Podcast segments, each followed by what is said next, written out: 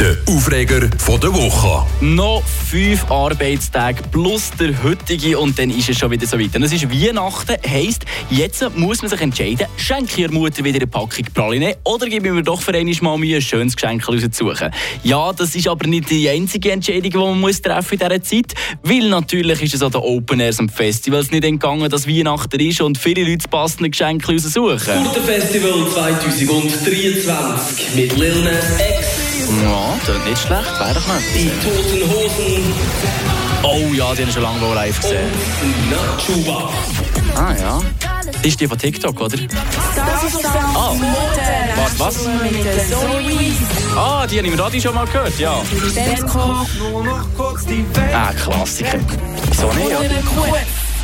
Oh ja, den finde ich super, aber ah, ja. Ich weiss doch nicht, was ich in sieben Monaten mache. Da habe ich doch noch keine Ahnung. Ich bringe es ja nicht einmal her, meine Sommerferien für nächstes Jahr einzugeben. Und als ob ich jetzt genug Geld habe, neben den Weihnachtsgeschenken auch noch drei Festivalpässe zu kaufen. Ich meine, ja, hallo, geht's noch?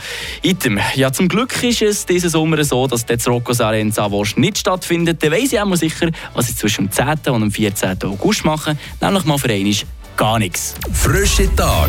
Der Radio FR